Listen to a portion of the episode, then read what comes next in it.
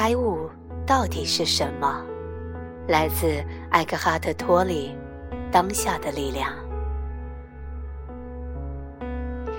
有一个乞丐在路边行讨了三十年。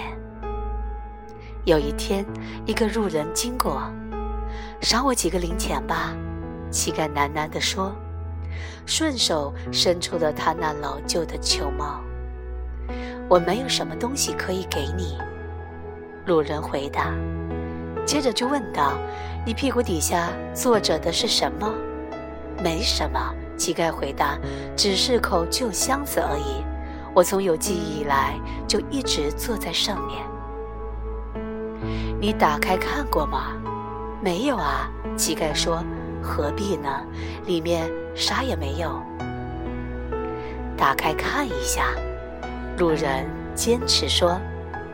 乞丐勉为其难撬开了箱子，这时他喜出望外，满脸狐疑，因为他看到箱子里装满了黄金。我就是那个没有什么可以给你，却叫你看宝箱里面的路人。我指的不是这个寓言里有形的箱子。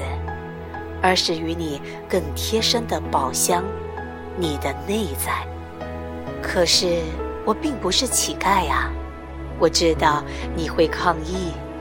凡是还没有找到他们内在真正的财富，也就是存在灿烂的喜悦和伴随而来不可动摇的平安的人，就是乞丐。即使他们拥有庞大的物质财富，他们无视于内在已经拥有的，不仅包含，而且还远超过世间财物的无限量的宝藏。他们向外攀援，追寻那片刻的享乐，或满足、肯定、安全感，或爱。一提起“开悟”这个词，我们便会在观念中产生超人成就式的幻觉。我执着于喜欢保持这样的方式，可是开悟只不过是与存在合一时觉受到的自然状态罢了。它是一种不可离测、不可摧毁的东西的。联系的状态，那个东西说来几乎是矛盾的。它既是你，却又无法超过你。它在名相之外，能够找到你的本性。这份联系感的散失，滋生了你和你自己以及你和世界分裂的幻想。你便会有意识的感知。你自己是一个孤立的碎片，恐惧因此而生，内在和外在的冲突成了常态。我深爱佛陀用“离苦”这么简单的两个字，把开悟给定义出来。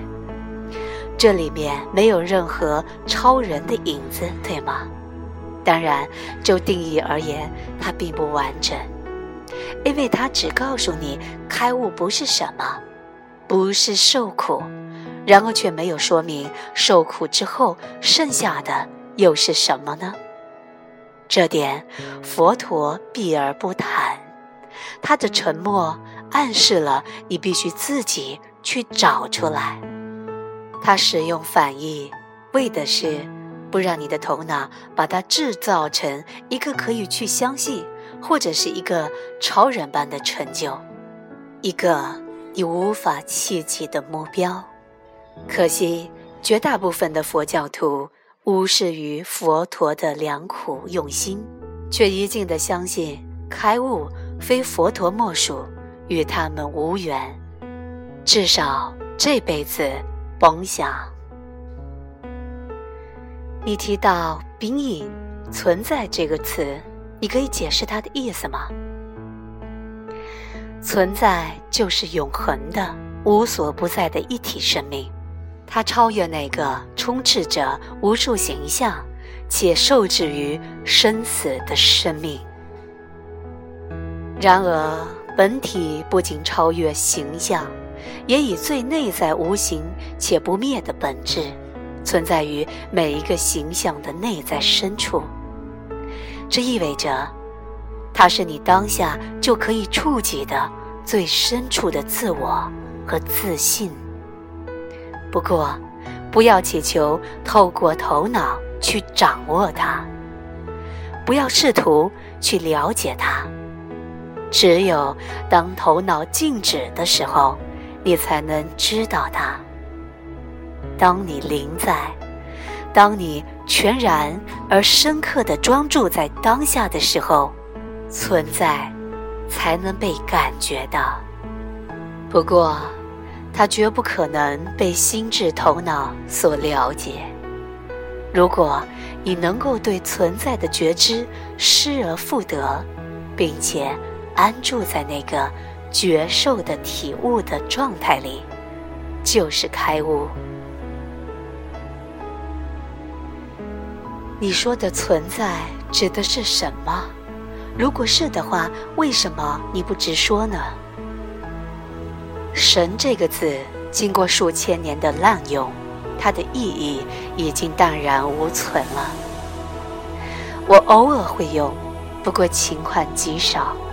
我说的滥用，指的是那些无缘一窥神所蕴含的那个无限灵性的人，一副自以为是的样子，信誓旦旦地使用它；再不然，就一副与起好辩哉的态度。与人争辩，这种滥用导致了荒谬的信念、主张和我执的幻想。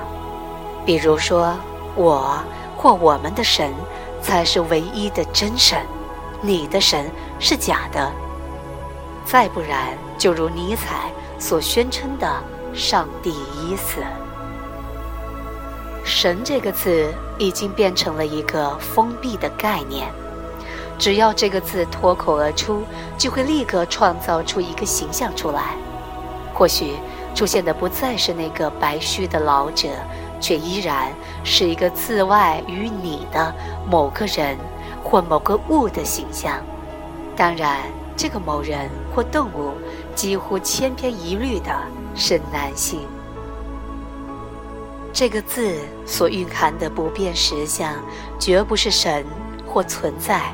或任何文字可以定义或诠释的，所以，唯一重要的是，这个字所涉及的那个对你的体验，究竟是一个助力或是障碍？它是否指向一个超越他自己的超验实相，还是它过于辩解，反而落入到你头脑，成为一个概念？好让你相信他，奉为心里的偶像呢？存在这个字无从解释起，神这个字也是一样。然而，存在的优势是它是一个开放的概念，它不会把那不可限量的无形化约成一个有限的实体。你不可能用它塑造成一个形象出来，它不为任何人所独占，它是你的本质。它就像你本身的灵在一样，当下就可以被触及的。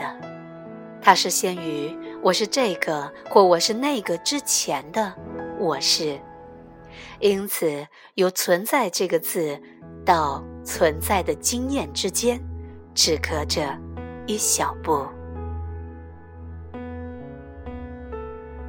那体验这个实相的最大障碍是什么呢？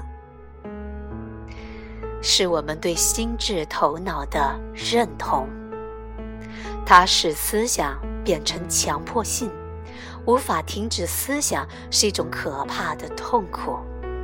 可是几乎所有人都饱受这种痛苦，但是反而视为平常而习焉不察。这种持续不断的思想噪音阻挡着你。使你无从发现那个与存在不可分割的内在宁静。他也创造了一个新造的假我，因而投下恐惧和受苦的阴影。这方面我稍后再做详细的审视。哲学家笛卡尔在提出他的名句“我思故我在”的时候，自信已经找到了最根本的真理。事实上，他表达的是最基本的缪斯，把思考等同于存在，并且把身份认同等同于思考。强迫性思考者，这几乎是每个人的写照。活在一个明显的孤立的状态，活在一个问题与冲突不断、一个疯狂而复杂、一个反映心智头脑不断支离的世界里。开悟是一个圆满的状态，是一个由合一而达成平安的状态，也就是与生命的外显层面，这个世界。以及你最深处的自我合一，并且与生命隐含的层面、原始状态存在的合一。开悟不仅只是受苦和内外冲突的了断，也是不断思考劳苦的终结。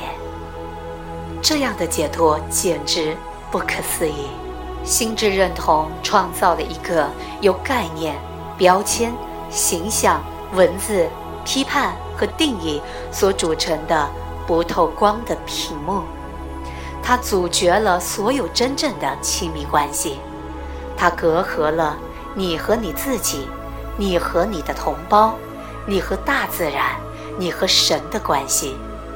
这一道思想的屏幕创造了孤立的幻象，那个造就了你和他人是完全孤立的区隔的幻象。这也使你遗忘了一个核心的事实，就是在外形和各自不同的形式层面之下，你与万物皆是一体的事实。我所谓的遗忘，指的是你不再感觉到你和这个不言自明的事实合一了。也许你相信它是真的，可是你不再知道它是真的。信念固然可以带来宽慰，可是只有透过亲身的体验，它才能释放你。思考已经变成一种疾病，当事情失去平衡的时候，疾病便因应而生。例如，身体里的细胞分裂和增殖是正常的，可是当这个过程无视于整个有机体。而持续的快速增生的话，我们便生病了。心智如果运用得当，是一个超级利器；然而，如果误用了心智的话，却极具有摧毁力。更正确的说法是，问题不在于你使用了你的心智，一般而言，你根本还没有使用它，而是它在使用你，这就是疾病。你相信你就是你的心智头脑，而这是一个幻象。这个工具已经反客为主，掌控你了。我不苟同这种说法。我跟大多数人一样，有很多漫无目的的思考，这是真的。不过，我仍然能够选择运用我的心智头脑而有所得和有所成就，并且我经常这么做。会解谜语或制造原子弹，并不表示你会运用你的心智头脑。头脑就像喜欢啃骨头的狗一样，喜欢啃问题。这也是他能够解谜语和制造原子弹的原因。这两者你都没有兴趣。我请教你：你能够随心所欲地摆脱你的头脑吗？你找到了控制头脑的开关吗？你是指停止所有全部的思考？不，我不能，只除了极短暂的某一刻。那么，头脑就在使用你，你无意识的与他认同了，因此你甚至不知道你就是他的奴役。这几乎就像你不知不觉的被附了身一样，你错把附身的实体当做了自己。当你明白你不是那个附身的实体思考者的时候，就是自由的开始。知道这一点，使你能够观察这个实体。你开始观察思考者的那一刻，便启动了一个更高的意识层面。然后，你就开始明白，还有一个超越思想，而且更加宽广的智能的境界。相较之下，心智头脑只是这个智力的沧海一粟。你还会明白，所有真正重要的事情，美、爱、创造、喜乐、内在的平安，都来自于头脑之外。到那时，你便开始觉醒了。